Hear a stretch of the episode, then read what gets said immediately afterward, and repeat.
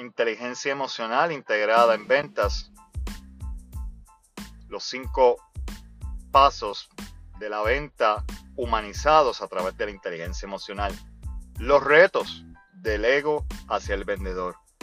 Estos y algunos temas adicionales son los que vamos a estar tocando en esta nueva aventura de Cafecito para Vendedores, la cual te invito para que me acompañes en este trayecto donde voy a estar repasando todas esas experiencias pasadas de ventas integradas a conceptos actuales de la venta, de la inteligencia emocional y sobre todo de la conexión humana con tu cliente. Así que, ¿qué esperas? Oprime ese play para que inicies este viaje conmigo.